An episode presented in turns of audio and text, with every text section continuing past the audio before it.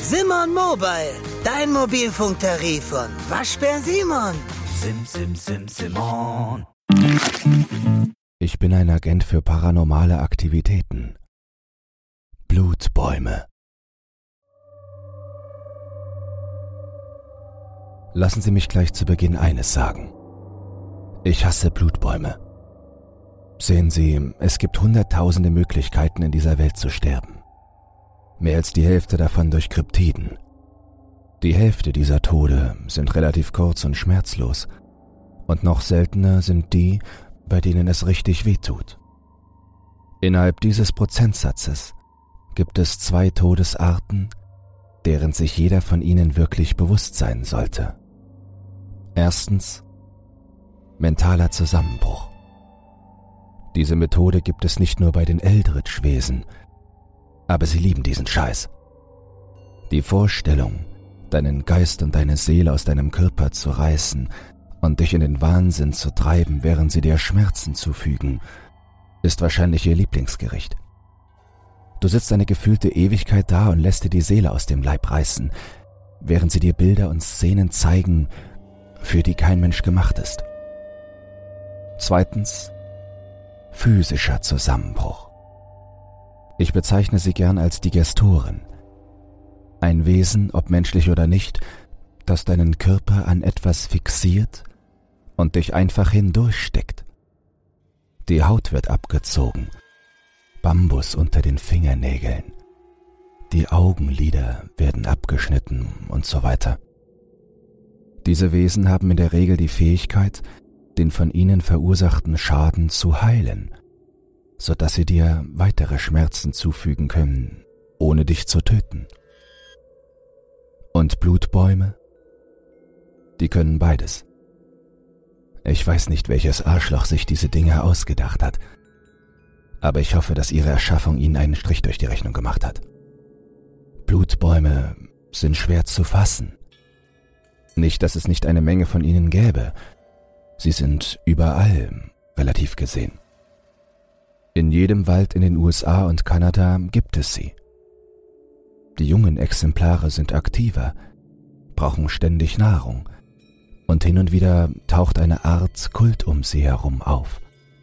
Mit Wichsern in Roben, die in einer erfundenen Sprache singen, während sie irgendeinen armen Trottel in die Eingeweide des Baumes jagen – in der Regel ernähren sie sich ein paar Wochen lang von einem lebenden Körper. Und wenn sie älter werden und lernen, wie sie die Mahlzeit länger halten können, auch länger. Die Älteren aber sind diejenigen, um die man sich wirklich Sorgen machen muss. Ein lebender Körper kann sie für einige Jahrzehnte ernähren, was bedeutet, dass sie normalerweise für den Rest ihres natürlichen Lebens verdaut werden. Wenn Sie mehr Körper bekommen, lagern Sie diese für später ein. Der hässliche Baum aus der Johnny Depp-Version von Sleepy Hollow. Blutbaum. Manche können als Tod zu einer Schmerzdimension dienen, aber die sind eigentlich sehr selten. Blutbäume besitzen also nicht nur die Fähigkeit, sie im Laufe der Zeit zu verdauen und sie dabei am Leben zu erhalten – sondern viele von ihnen können dabei auch ihren Geist durcheinander bringen. Ich denke, Sie verstehen, warum ich sie hasse. Die folgende Untersuchung zeigt drei Dinge auf. Erstens, ich hasse Blutbäume. Zweitens, ich hasse andere Agenturen. Fuck off, FBI. Drittens, ich versuche nicht alleine zu ermitteln. Wenn man allein ist, ist man verletzlicher und es gibt keine Hilfe. Also, auf zu den Ermittlungen. Agent Echo. Ankunft am Tatort um 6.45 Uhr. Dezember 2002. Colorado. Sie werden schnell merken, dass ich eine Menge Dinge hasse. Dichte Wälder, Sekten, Springformen, das FBI. Drei dieser Dinge kamen heute ins Spiel.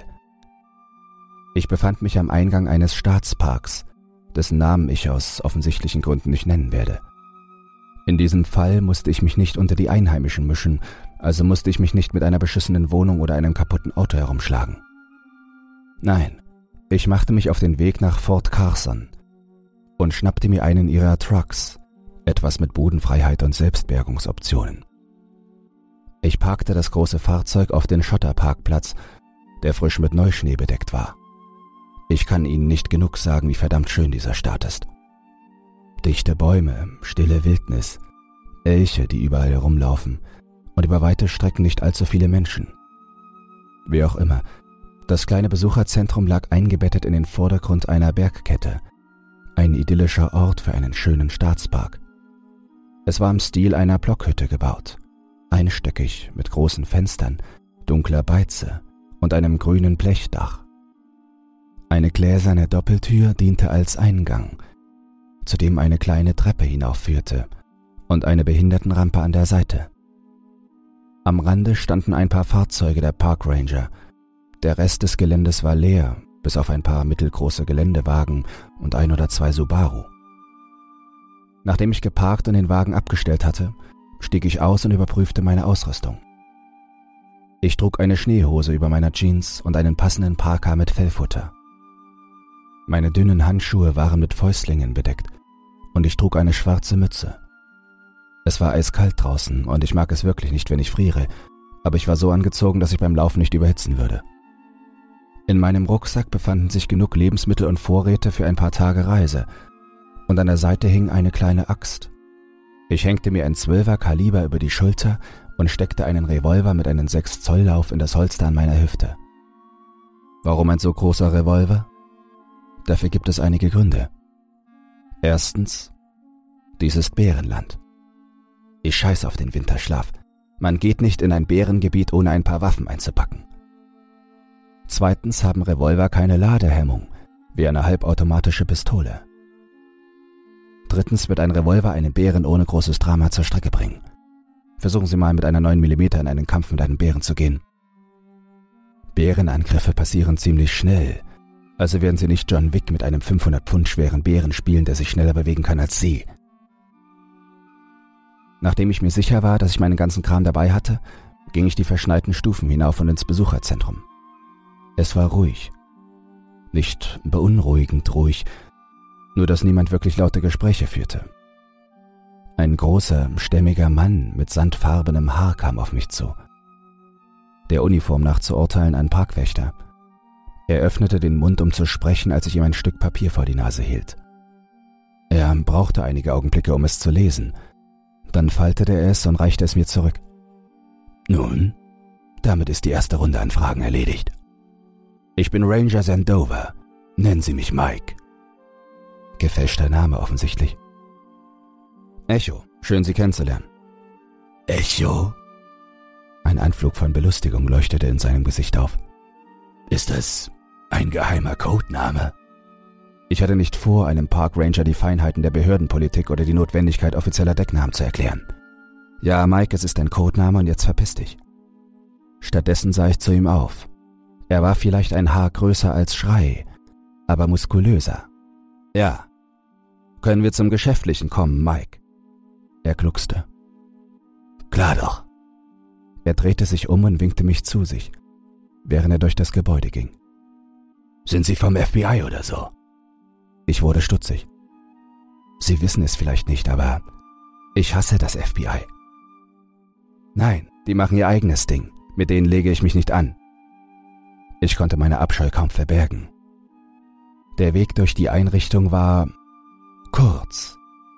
Es dauerte nur wenige Sekunden, bis Mike die Holztür mit der Aufschrift Ranger Office aufstieß und den Blick auf den Inhalt freigab.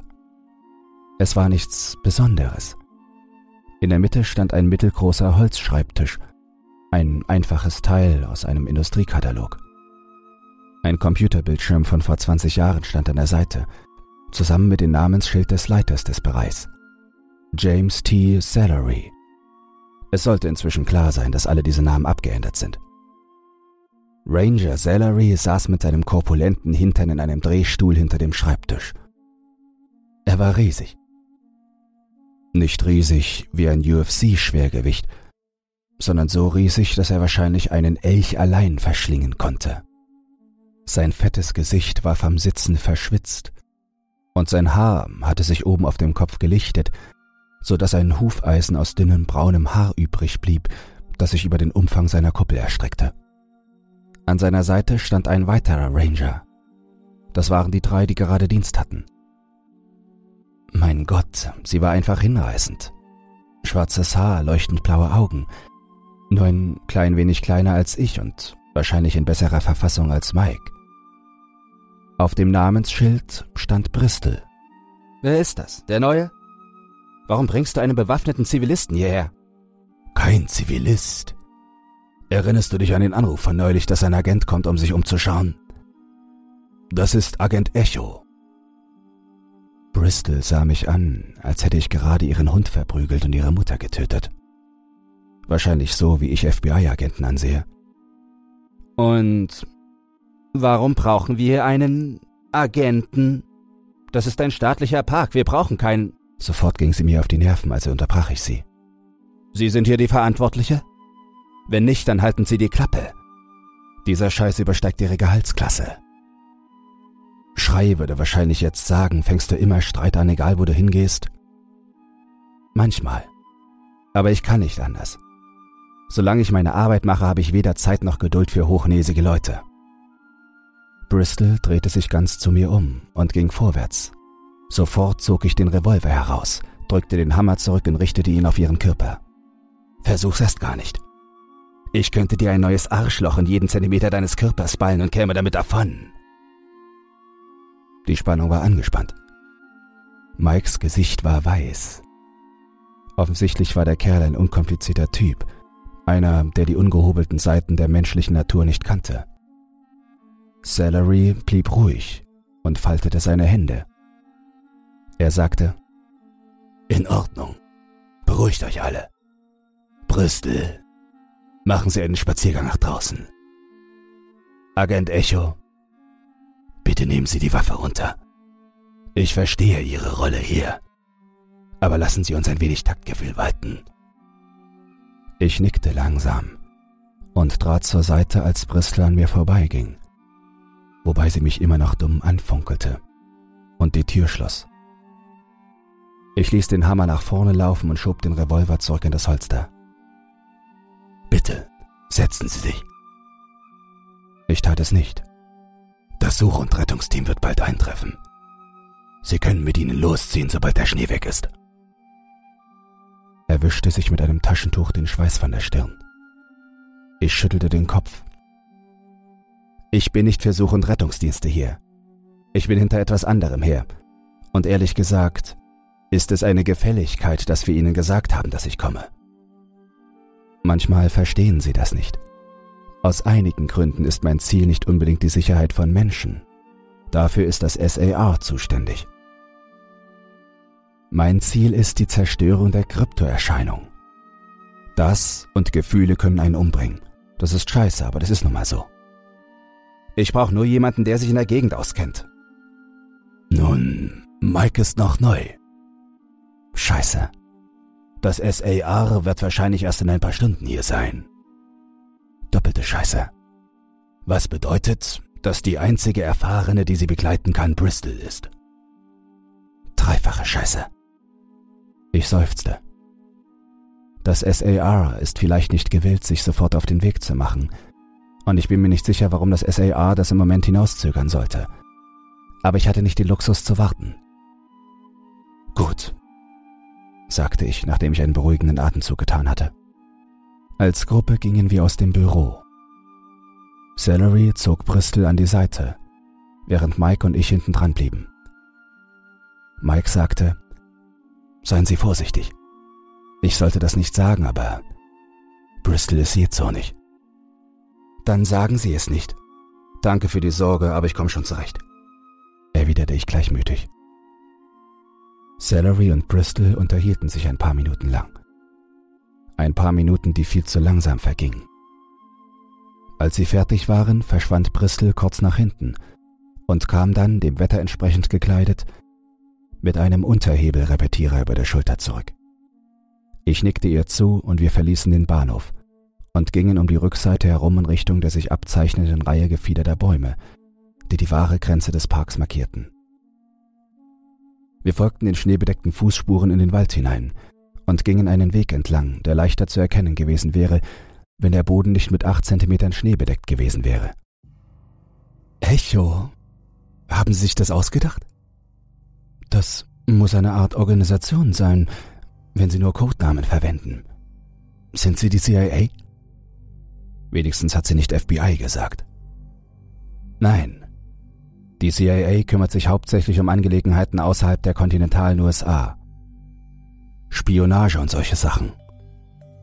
Erwiderte ich gleichmäßig, unsere frühere Anspannung unter einer Schicht von Professionalität verdrängt. Wir gingen eine Weile, die Kilometer vergingen und die Zeit mit ihnen. Es war Mittag, als einer von uns wieder ein Gespräch suchte. Hm. Also wonach suchen wir? Sie sagten, Sie sind kein Such- und Rettungsdienst. Also was soll das Ganze? Wir liefen nebeneinander auf dem Weg und ich holte ein GPS mit vorinstallierten Koordinaten hervor. Ehrlich gesagt bin ich mir erst sicher, wenn ich es sehe. Klopf, klopf. Und hoffentlich sehe ich nichts. Klopf, klopf, klopf. Ich hielt inne, während Bristol weiterging, und in meinem Kopf schrillten die Alarmglocken. Irgendetwas war im Anmarsch. Ich beschleunigte meinen Gang, bis ich mich Bristol näherte. Sie tun ja so, als würde sie gleich anspringen. Mein Gott, das musste sie ja sagen. Aus dem dichten Unterholz stürmte ein Bär hervor. Groß, schnell und wütend schulterte er mich zur Seite, nachdem er Bristol als Ziel ausgemacht hatte.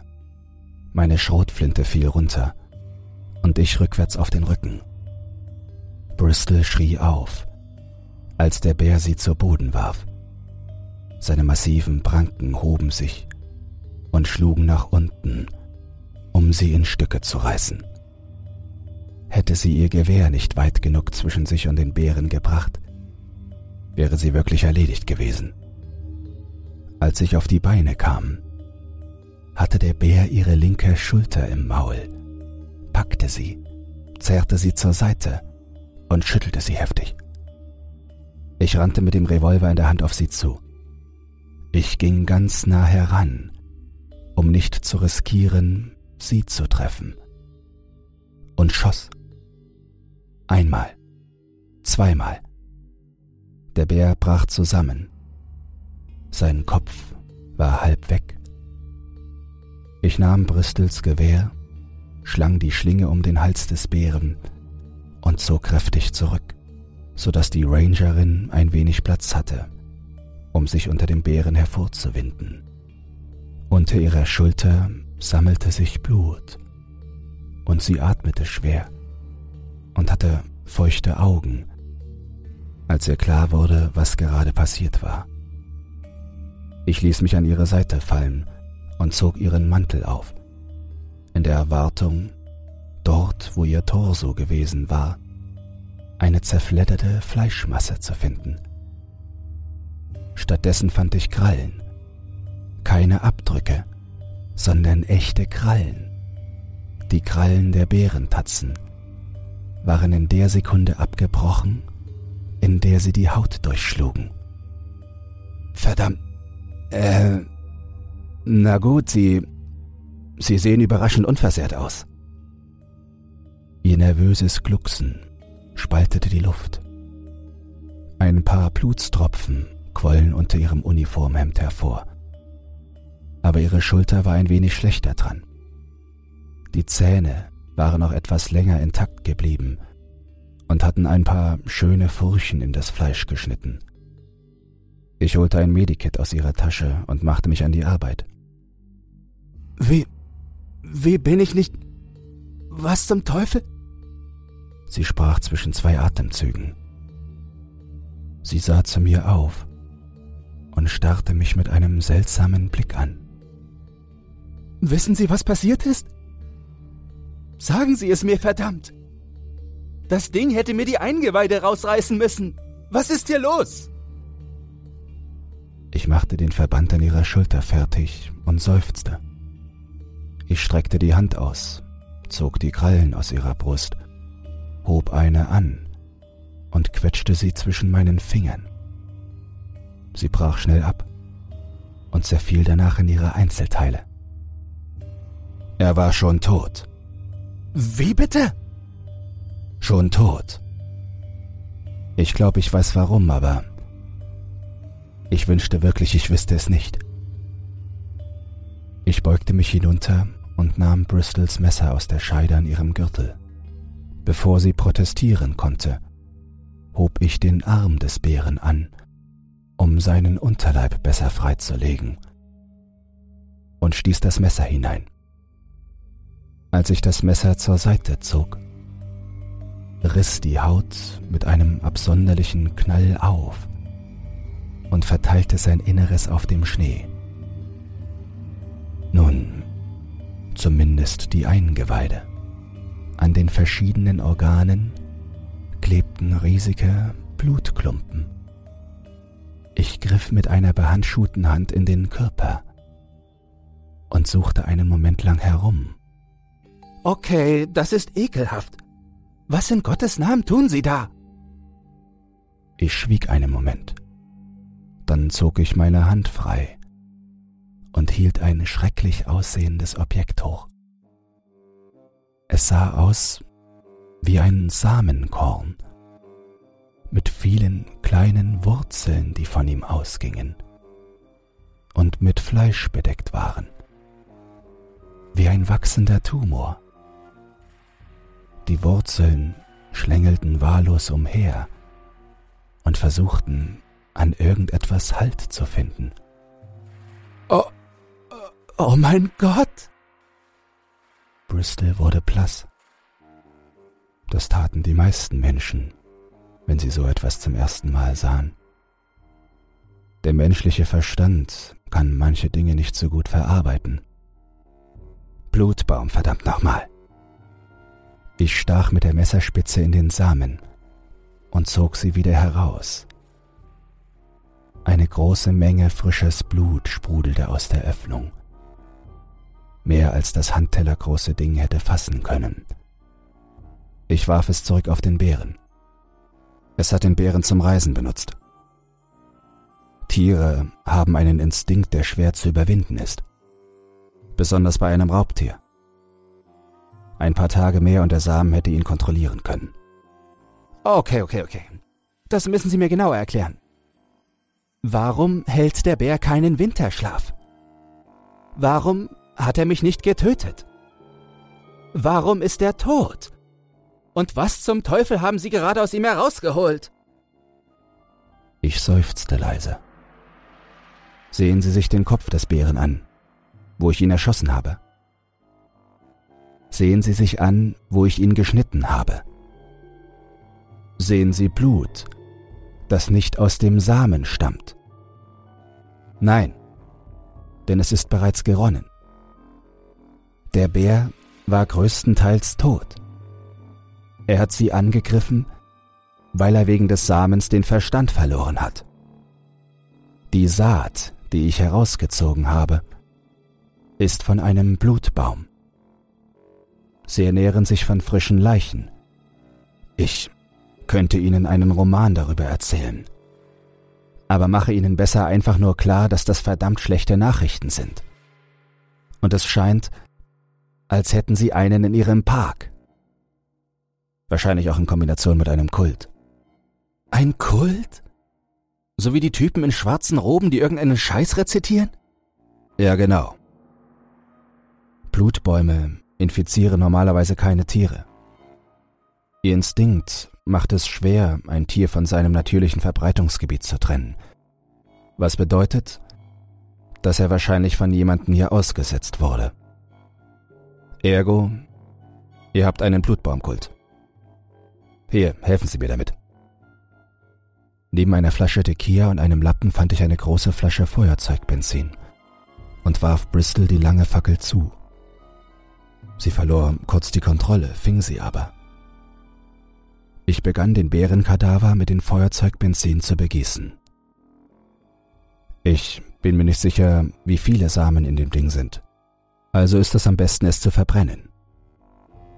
Als ich fertig war, tauschte ich das Feuerzeugbenzin gegen die Fackel aus und zündete den Bären an, wobei Bristol zur Sicherheit noch etwas mehr Flüssigkeit auf den Kadaver spritzte.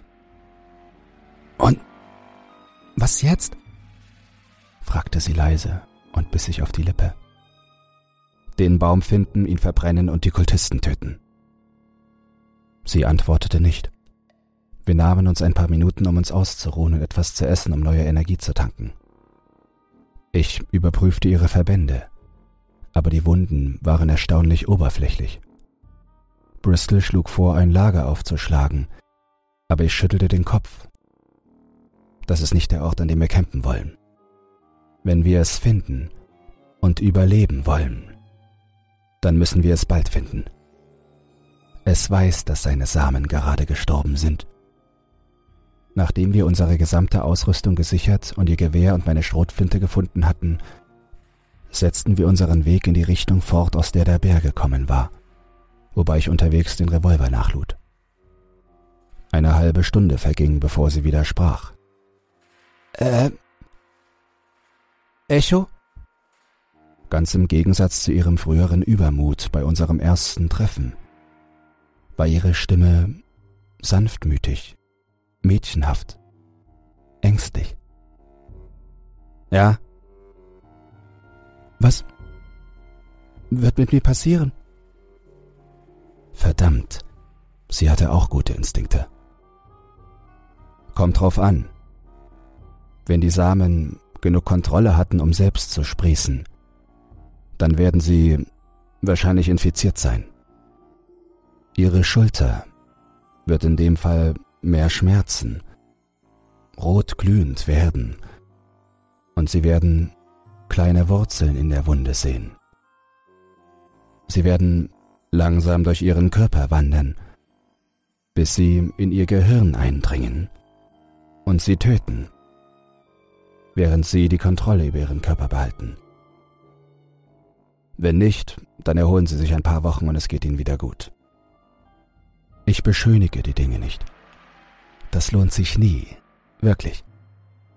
Schlimme Dinge passieren. Und sie passieren, ob wir es wollen oder nicht.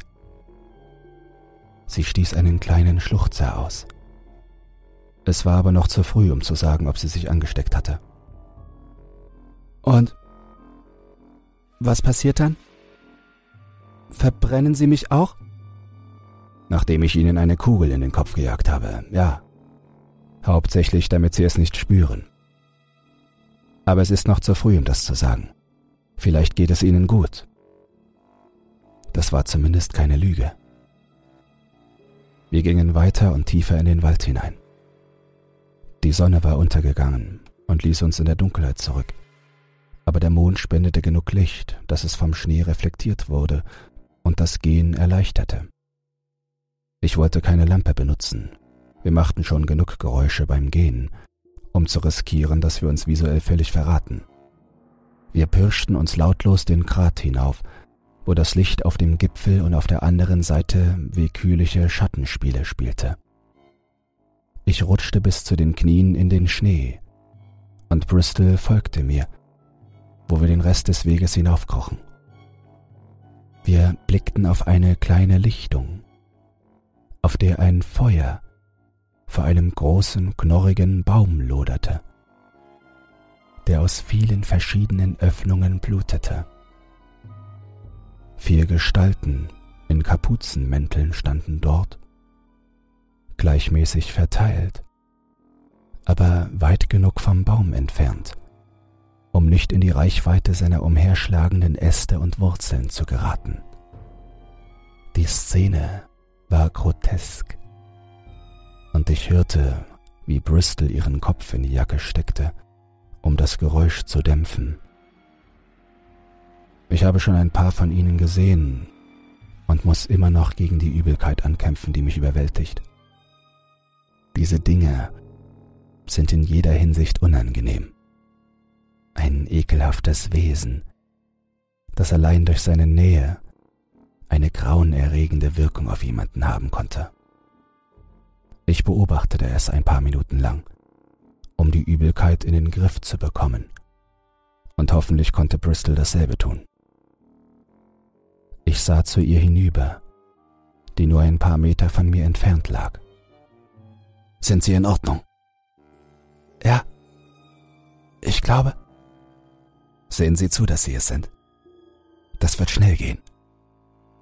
Ich spähte über die Anhöhe, auf der wir lagen, und stellte fest, dass wir uns etwa zwei Meter über der Lichtung befanden.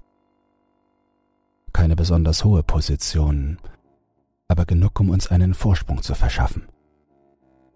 Ich suchte in meiner Tasche nach der Flasche Tequila. Es war eine Schande, sie an einem Blutbaum zu verwenden, aber wir würden später eine andere Flasche holen müssen. Ich schraubte den Deckel ab und stopfte einen Lappen hinein. Dann setzte ich den Deckel wieder auf. Wir hüpfen den Hügel hinunter, töten die Kultisten und verbrennen den Baum. Warten Sie. Wir können sie nicht einfach töten. So funktioniert das Gesetz nicht, Echo. Ist das Ihr Ernst? Wissen Sie, was diese Leute Ihnen antun werden, wenn Sie... Meine Worte wurden durch das Geräusch von schweren Schritten unterbrochen. Ich schaute rechtzeitig zurück, um einen athletischen Mann zu sehen, der auf uns zustürmte. Mordlust in den Augen und ein Hauch von Fanatismus. Ich sah die schwachen Konturen einer Ranger-Uniform, bevor ein langes Bein mit einem bösartigen Tritt in meine Seite stieß.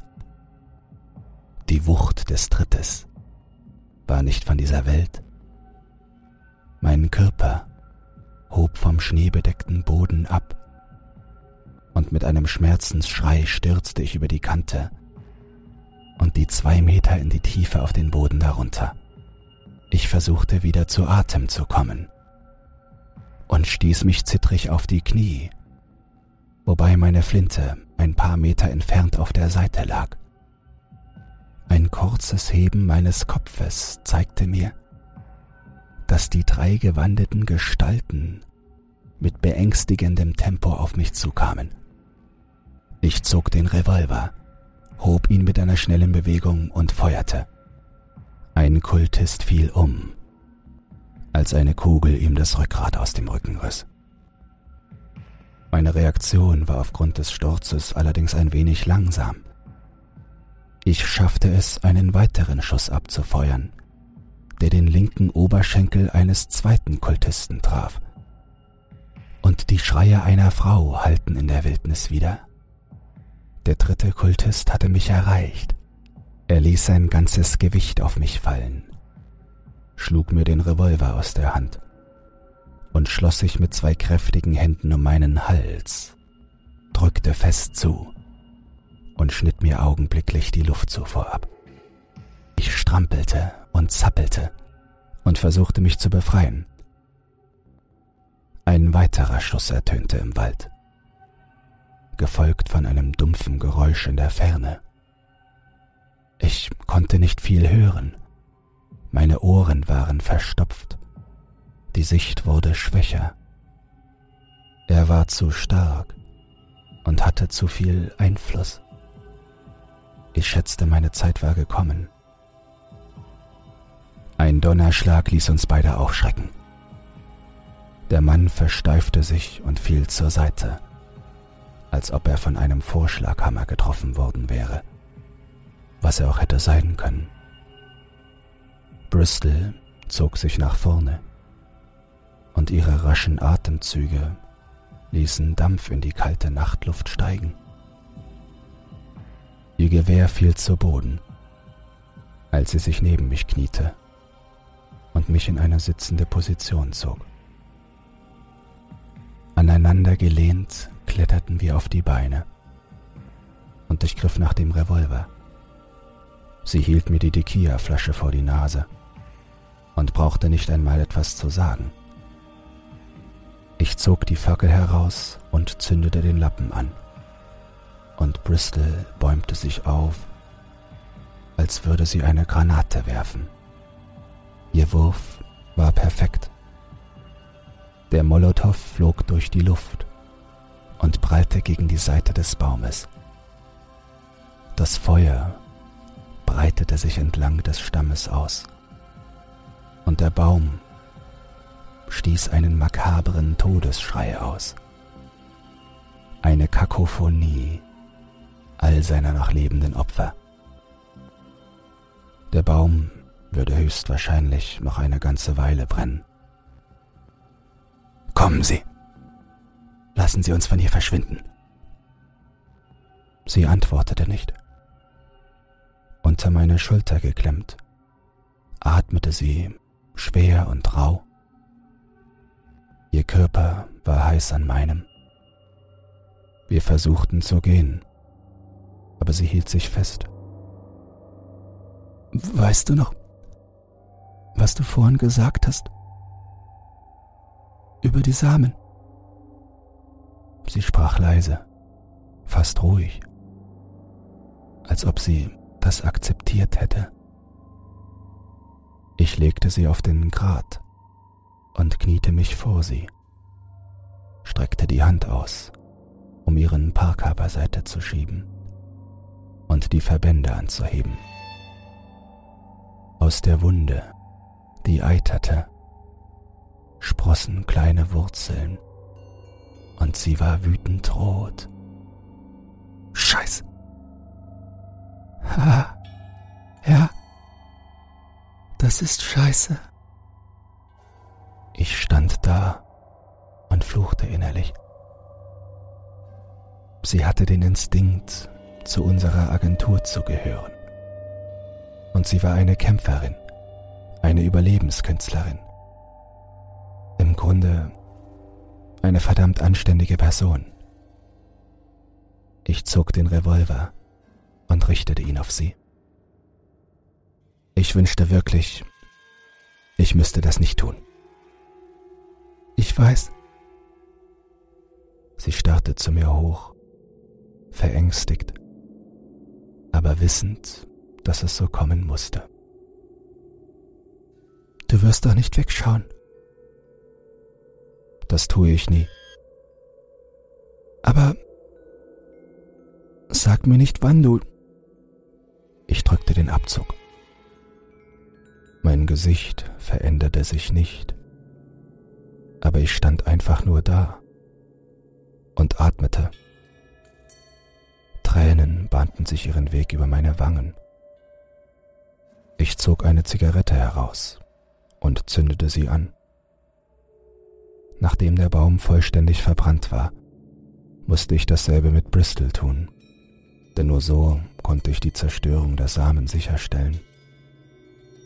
Ich kletterte wieder die Anhöhe hinauf und sah Mike Sandovers leblosen Körper mit einem riesigen Loch im Kopf. Ich verbrannte auch seine Leiche und die der Kultisten und machte mich dann auf den langen Weg zurück zur Ranger-Station. Auf dem Rückweg rief ich Brain an, und als ich mit dem Bericht fertig war, hatte ich es zurückgeschafft. Der Parkplatz war leer. Celery war weg. Ich hinterließ ihm ein Zeichen, mehr dazu später, und sprang in den Truck. Zeit, eine Bar zu finden, in der ich mich besaufen konnte. Ende der Transkription.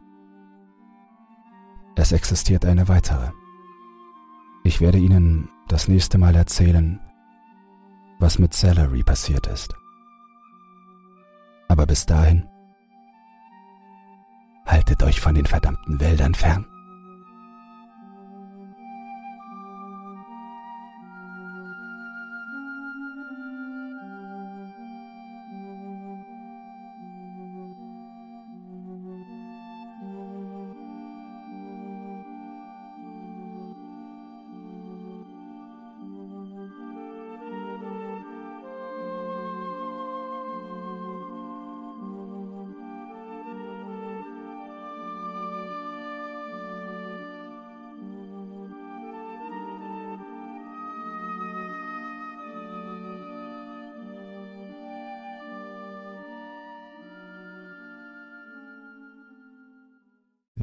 Dieses Hörbuch verängstigt hat, schockiert, verdattert, aufgestachelt, erfreulich angewidert, oder auf sonstige Weise unterhalten, dann teile es oder lass eine Podcast-Bewertung da. Und falls du emotional noch nicht genug durchgerüttelt wurdest, mehr Horrorhörbücher findest du auf meinem YouTube-Kanal Dr. Zagota Creepypasta.